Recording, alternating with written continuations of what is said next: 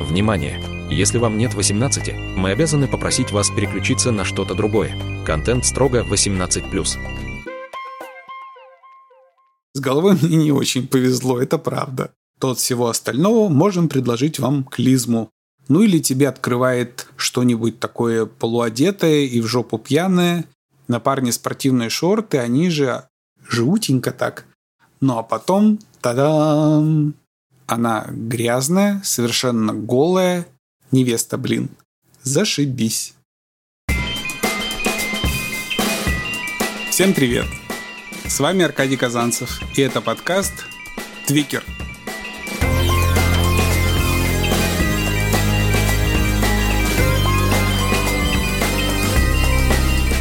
О моем квир-опыте, о решениях и их последствиях.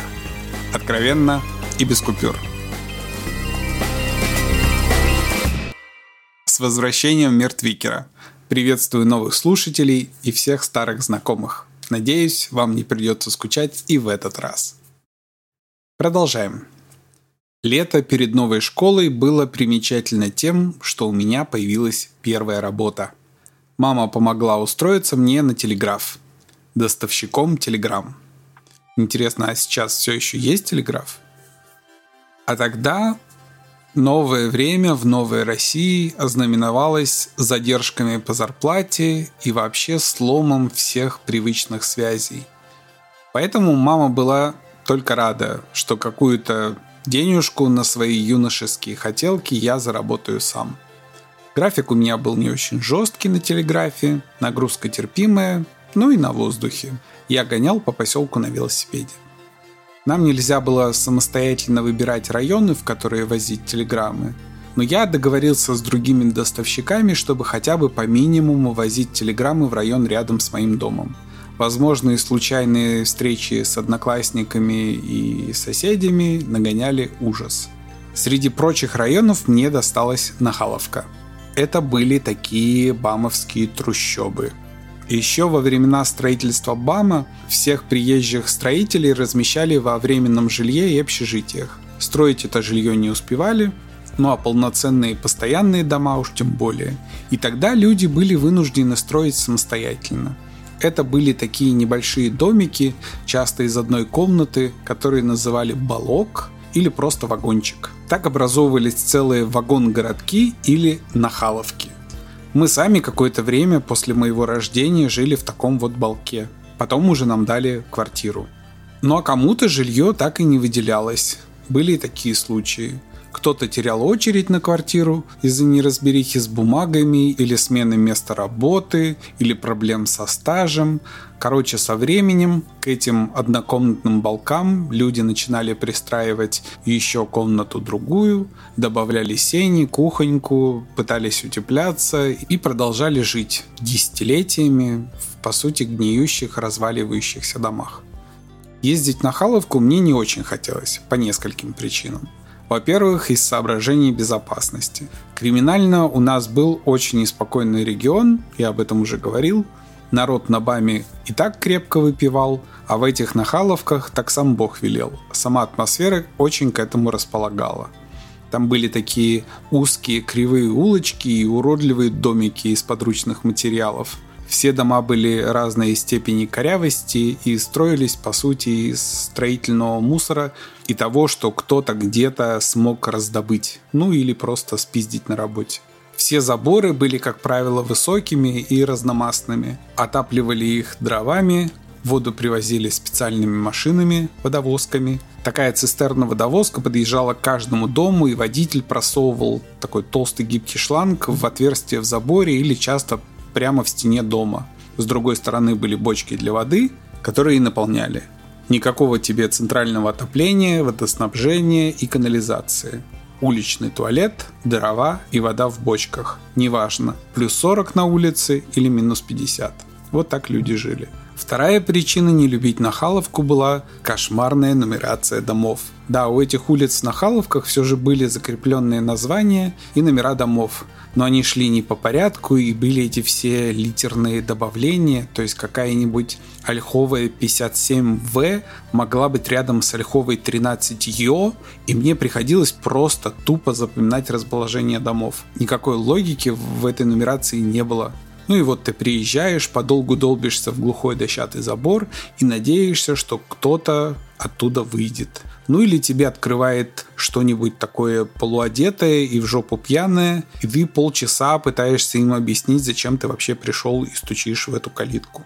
Мне как-то такое пьяное существо распахнуло дверь, и из нее выскочил здоровенный пес. Я развернулся и попытался убежать, но он прыгнул на меня и пробороздил мне спину когтями. Короче, иногда было очень весело. На улицах я иногда проносился мимо знакомых и одноклассников, радуясь, что умотаю быстрее, чем они успеют что-то мне сказать или крикнуть. Велосипед у меня был здоровый и тяжелый, Урал, ну уж какой достали. И он давал такую неплохую нагрузку ногам, я же невысокий, а он еще и с рамой, и скорее вообще подходил для взрослого. И эта ритмичная работа ногами как-то отключала мне мозг. Я просто выделял для себя следующую цель. Так, доставляем вот сюда, сюда и сюда. Прокладывал оптимальный маршрут и старался не думать о школе. Иногда меня просили задержаться на вечерние смены, потому что бывали срочные телеграммы, которые нужно было доставить вот прямо тут же. Мне нравилось на телеграфе. Там был такой постоянный стрекот клавиш и печатаемых лент. И все это как-то успокаивало снимала стресс и тревожность. Телеграфистки казались немного инопланетными существами, потому что их руки двигались по клавишам с какой-то нечеловеческой быстротой. Я очень хотел научиться так же. Иногда мне даже позволяли набрать что-то короткое, и это было круто. Ну так вот, первая моя вечерняя смена на телеграфе оказалась очень нетривиальной. Я задержался после срочных телеграмм, привез обратно те, что не удалось доставить, адресатов так и не оказалось дома, ну и заболтался с телеграфистками. Надо признать, меня всегда любили тетечки. И вдруг сквозь весь этот стрек от телексов донесся странный такой стук со стороны служебного входа. Я пошел туда, странный этот неритмичный стук продолжается, будто кто-то не очень уверен, что ему к нам действительно нужно. Я спрашиваю, кто там? Слышу в ответ странные мяукающие звуки. Я говорю, вход на переговорный с другой стороны. В ответ настойчивый дробный стук и опять мяуканье. Что за хрень? И наконец слышу, уже громче. «Откройте, пожалуйста!» Женский голос, пьяный в дрободан. «Да твою ж мать!» Снимаю крюк, открываю дверь. Передо мной алкашка. Я говорю, переговорный с другой стороны. Сюда нельзя, здесь служебные помещения. Она, мне это, позвоните мне, тут, бля, это... И алкашка распахивает халат цвета какой-то мерзкой фуксии с какими-то жуткими желтыми и оранжевыми цветами. Она грязная, совершенно голая и с ножом в животе. Я думаю, отличная первая вечерняя смена. Интересно, у них всегда так? Ну, а она стоит и просто смотрит тупо на подрагивающую черную рукоятку ножа, будто сама только-только поняла, что из нее вот что-то торчит. Ну и, наконец, я прихожу в себя, ору ей «я за скорой», бегу к телеграфисткам, и интересно, что мне хватило мозгов крикнуть «нож, блядь, дура, не трогай, стой и жди». Тогда же еще не было такого количества криминальных сериалов, где вам сто раз объяснят, что нож до приезда скорой вынимать из раны нельзя, истечешь кровью. Хотя, может, я просто в тот момент думал, что она случайно сделает себе еще хуже. Крови я особо никогда не боялся. Мы с Витькой как-то стали свидетелями совершенно жуткой аварии – мы в очередной раз шли с озера, а у нас недалеко от дома был такой очень опасный перекресток с очень плохим обзором. На нем постоянно кто-то бился. И вот мы идем, а впереди на этот перекресток вылетает мотоцикл и врезается в легковушку. Точнее, легковушка это его просто сметает, потому что тоже несется как сумасшедшая. Поднимается облако пыли, из которого вылетает что-то отдельное. А рядом с этим перекрестком как раз прокладывали новую теплотрассу. Там была траншея выкопана и на дне бетонный короб с трубами. Мы подходим, пыль уже почти осела, легковушка съехала в кювет на другой стороне дороги. А в этой траншеи мотоцикл и парень. На парне спортивные шорты, они же открытые переломы обеих ног. Обломки костей торчат из кровавого месива, и парень кричит, страшно кричит, высоким голосом на одной ноте и не может остановиться, а потом просто отключается. Ну и рядом лежит девушка. Лежит молча, лицом вниз, и из-под нее по песку расползается лужица крови. И кровь была какая-то совсем черная, будто не кровь совсем, а нефть не знаю. И почему-то она не впитывалась в песок, а держалась сверху таким странным черным блином. И песчинки плавали по поверхности. Ну, это уже, наверное, too much. Вот тогда мне стало понятно, что я не очень боюсь крови. Неприятно, да, но страха нет. Скорее, я не могу не думать о боли, которую должен испытывать раненый человек. Когда Витька разбился, я же не видел саму аварию, вот тогда в моем воображении, а это как раз тот случай, когда ты не очень хочешь, чтобы воображение было слишком бурным, так вот в моем воображении Витька выглядел вот как тот парень с открытыми переломами. Только лицо было Витькино, усатое, и он не кричал от боли, а ухмылялся. Бррр. Ну его в жопу это воображение. Лучше не пытаться что-то представить, когда не видел сам, а то такое нарисуется. Ну так вот, мы вызвали скорую, алкашку увезли, мы еще долго не могли успокоиться, и народ на переговорном тоже возбужденно шумел и шушукался. Я вот сказал на переговорном, а ведь зумеры даже вряд ли знают, что это такое. Переговорный пункт это был такой общедоступный телефонный сервис. Сотовых тогда еще не было, а домашние телефоны были далеко не у всех. На установку домашнего надо было стоять в очереди, часто многие годы, ну и ставили их обычно по блату и к тем, кому телефон поставили, таскались звонить целыми толпами те, у кого телефонов не было. Ну а мы ж там еще и приезжие все на БАМе. Кому-то нужно позвонить родственникам, кто-то в командировке. Междугородная связь была в основном через такие вот переговорные пункты. Чтобы вы себе представляли, кто молодой, это ряд маленьких душных кабинок с телефонами, клиенты, измученные ожиданием часто многочасовым, и замученные этими клиентами телефонистки. «Красноярск, восьмая кабина! Красноярск, восьмая!» И вы не просто приходили и звонили. Ну а куда вы будете звонить, когда у человека на том конце тоже нет домашнего телефона? Вы заказывали переговоры на определенный день и время. И как раз большая часть телеграмм, которые я доставлял, это были приглашения на такие переговоры. Часто люди не попадали на переговоры именно потому, что вовремя не получали телеграмму. Я прихожу, никого дома, оставить телеграмму я не могу, такие уж правила, оставляя извещение, прийти и забрать на телеграфе. А они являются через три дня. Ну и каждый раз скандал, естественно, по этому поводу. Еще до развода моих родителей мама как-то уехала отдыхать одна в Грузию. Отец остался присматривать за нами. Отпуск был длинный. Ну вы же помните, только дорога туда и обратно сколько дней. Вот мы и созванивались с мамой. А маман тогда попала в невеселую историю. Она в Грузии, Ей нужно добраться до переговорного. Она садится в такси, а маман у меня была красивая, белокурая, вы же помните, ну и молодая. А местные мужчины горячие, это вы уже и без меня знаете. Короче, она едет и видит, что везут ее какой-то непривычной дорогой. Водила говорит, что так короче, а сам все спрашивает, а зачем ей, мол, уезжать, здесь хорошо, оставайся на совсем.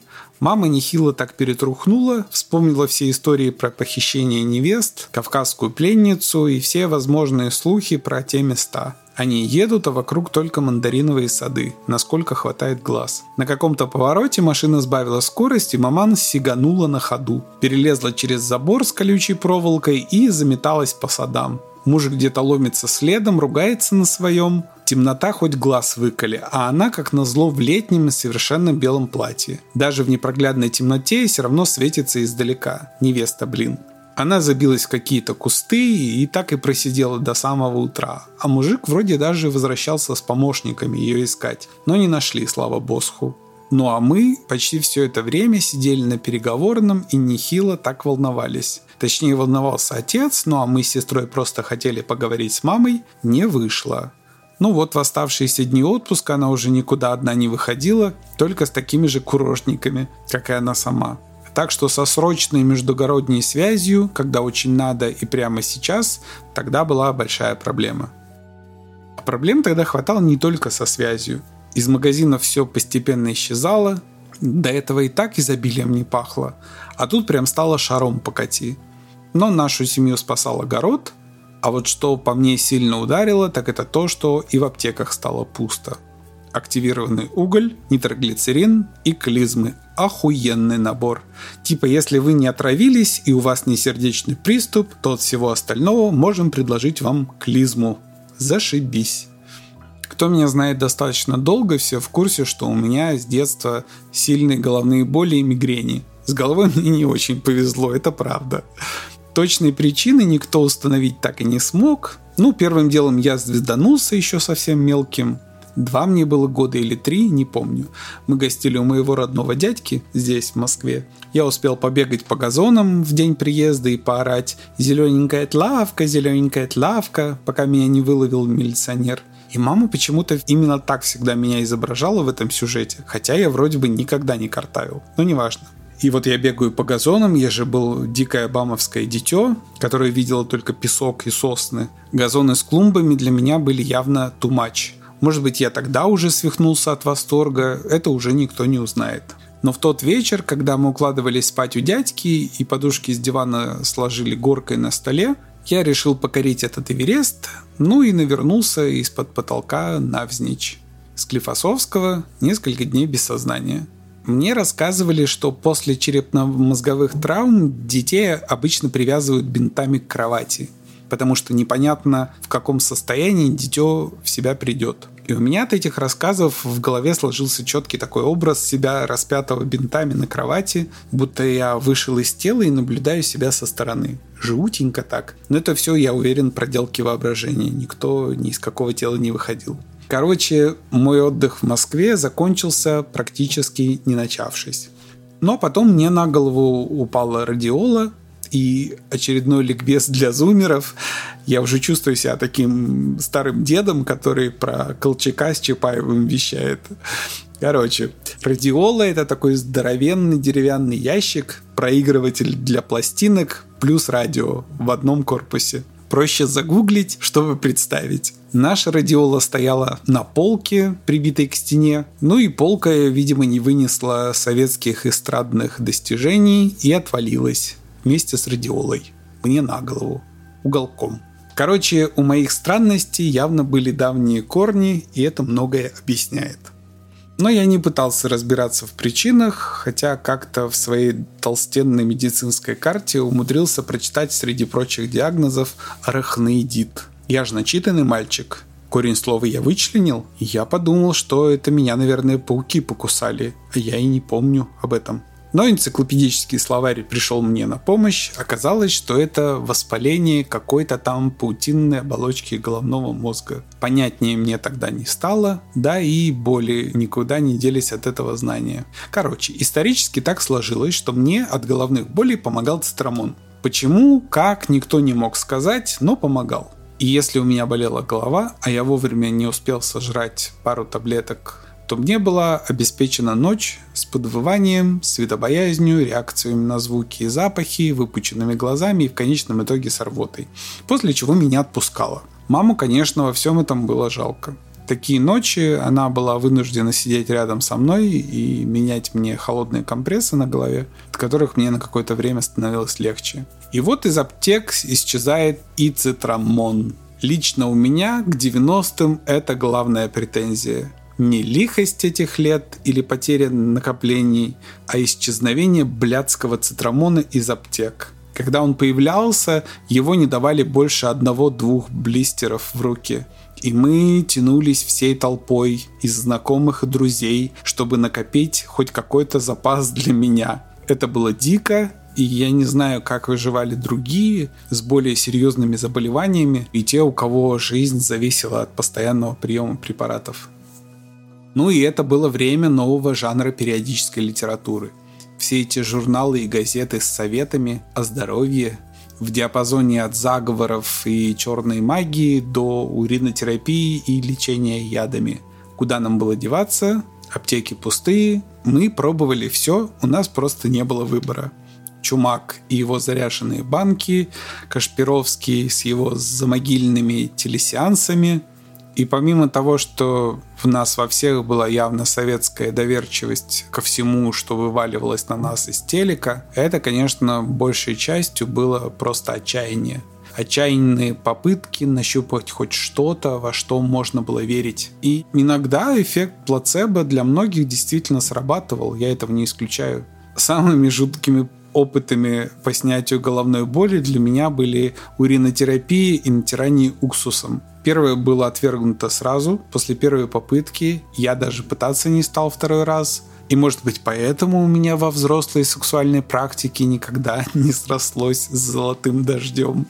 А уксус оказался еще хуже.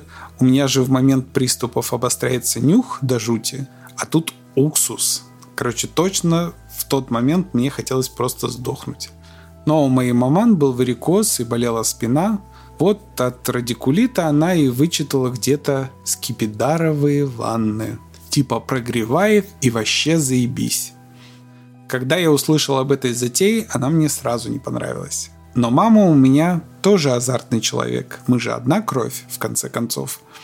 И вот сложно сочиненное зелье было отмерено ложечками и перелито в банку. Согласно инструкции, надо было что-то там две ложки на ванну воды. Ну а дальше рассказываю со слов мамы. Она залезла в ванну, накапала эти две ложечки, сидит, ничего не чувствует. Не работает конкокшн, черт подери. Но она еще подлила, уже на глаз, потом еще, но потом ей пришлось выпрыгивать из ванны и пытаться стереть это все с себя, а потом ждать, пока эта инквизиционная ванна опустеет, чтобы это с себя смыть. Ну и что вы думаете? Химический ожог, естественно. Еще и по очень чувствительным частям. Я не представляю, что она в этот момент чувствовала. С нее потом еще долго слезала кожа какими-то зеленоватыми лоскутами. Жуть. Да уж, люди от отчаяния и веры в чудеса делали с собой ужасные глупости в то время.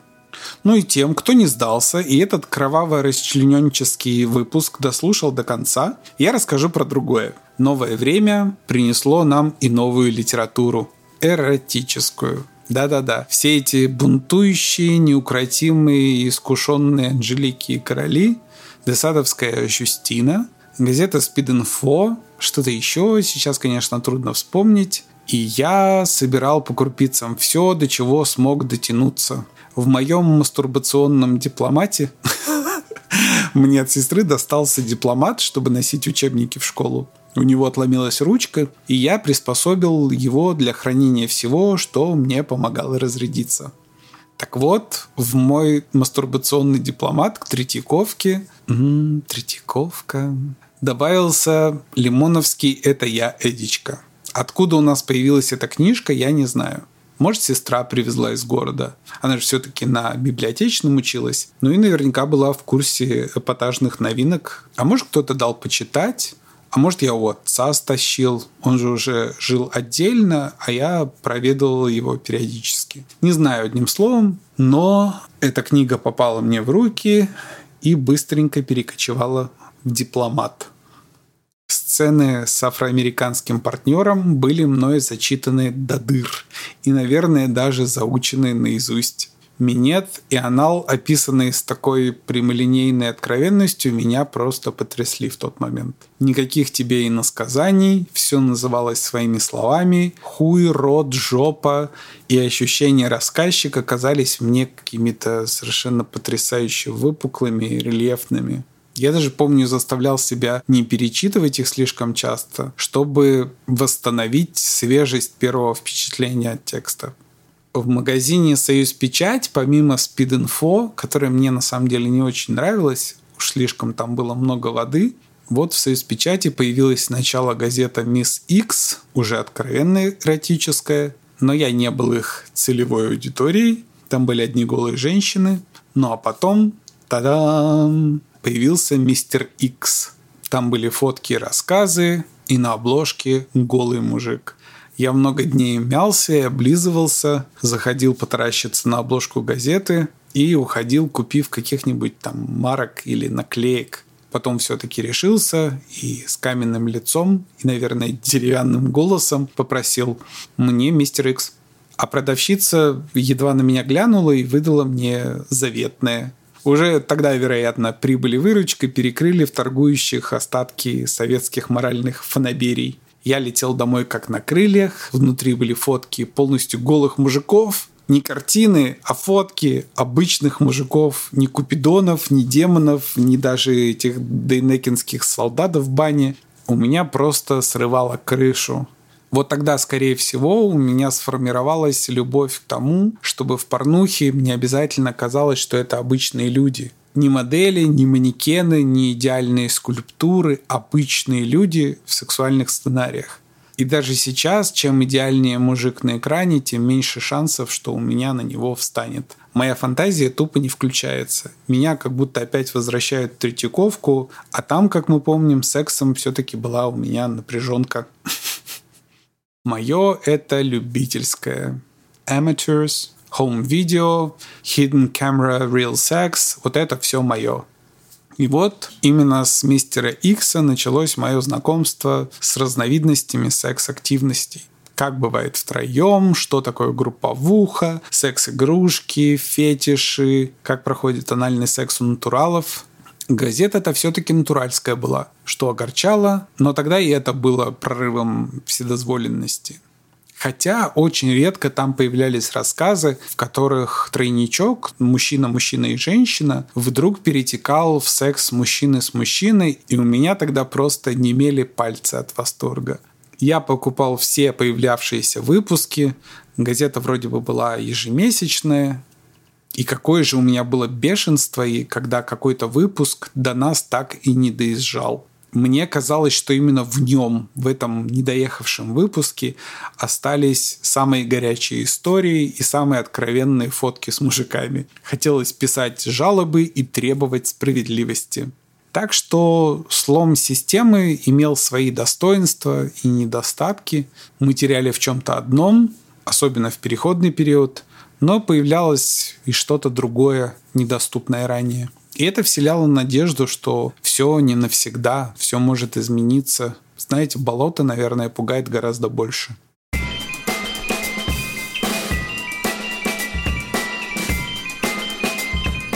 Ну и на этом все. До следующего раза. Берегите себя и принимайте правильные решения. Комментируйте и задавайте вопросы, подписывайтесь, обсуждайте с друзьями и приходите еще. Спасибо, что слушаете. Спасибо за поддержку. Спасибо за фоновую музыку Сергею Христолюбову. Обращайтесь к нему, если кому вдруг надо. Он есть во всех соцсетях. Этот подкаст доступен практически на всех популярных платформах. Единую ссылку вы можете найти в моем Фейсбуке или Инстаграме. Это был Аркадий Казанцев, ваш твикер. Пока.